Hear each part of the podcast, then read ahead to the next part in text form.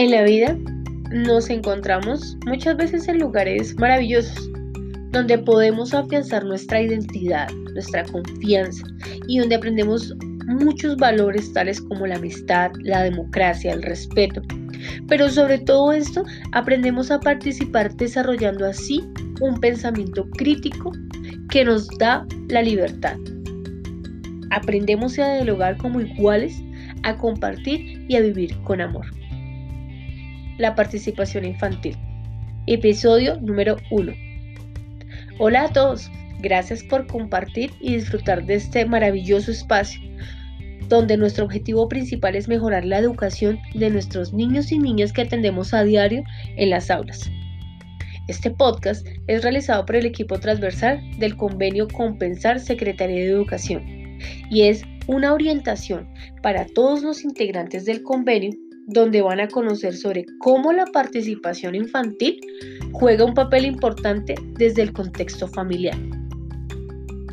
Partiremos reconociendo que los niños y las niñas, desde su primera infancia, tienen una personalidad e identidad individual y colectiva, que continúan desarrollando a lo largo de su infancia mediante su participación activa en la vida familiar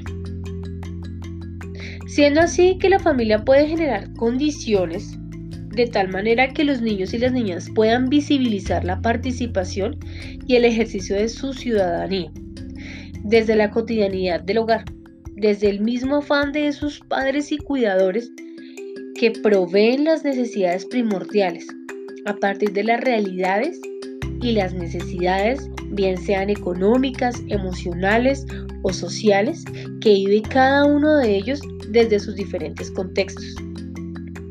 Los padres de familia o cuidadores son entonces ese vehículo que moviliza la participación a través de la comunicación, la escucha activa, la observación de las capacidades y la identificación de esas potencialidades que tienen cada uno de nuestros niños, desde la participación como un derecho y desde el sentido de lo humano.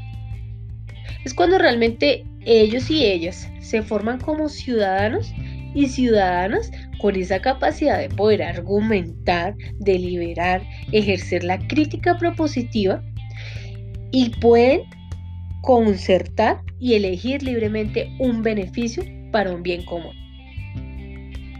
La palabra del adulto que narra, que canta, que informa, que explica, que consulta, se convierte en una de las formas de comunicación más potentes para nuestros niños y niñas.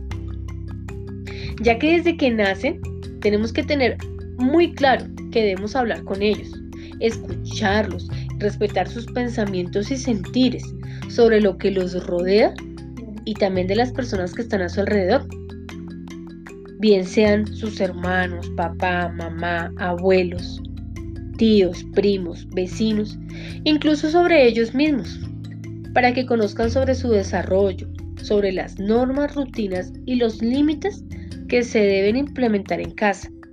Es aquí donde se hace evidente que uno de los primeros niveles de la participación se da en la familia, ya que es su primer eje de formación. La familia que acompaña el proceso de formación debe desnaturalizar todas aquellas creencias y aspectos que de forma negativa están aportando a esa participación, a que no se dé. Y por el contrario, lo que deben dar es paso a la incertidumbre, a la exploración, la aventura y la curiosidad, en donde el pensamiento crítico y creativo tiene un lugar muy importante ya que nos fomenta la imaginación, la creatividad, la fantasía, el extrañamiento, para desde allí abandonar esas prácticas de poder y autoritarismo que generan obediencia, sumisión y abuso que se traducen en conflictos y nos alejan totalmente de la participación infantil.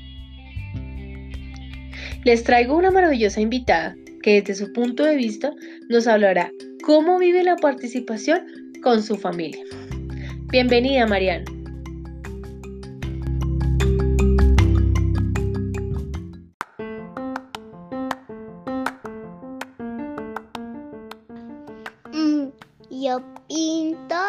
Juego y veo tele y también juego con mis muñecos y bailo y canto.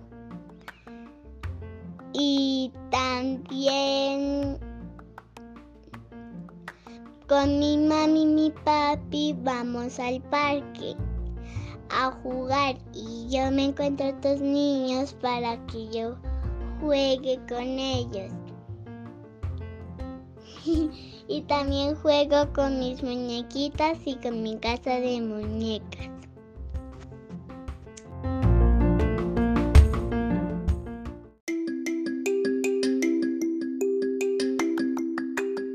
Gracias María, muy valiosa toda tu información.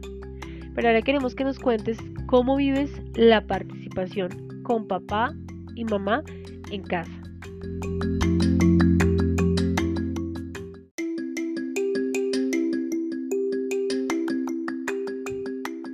Hemos llegado al final de este podcast.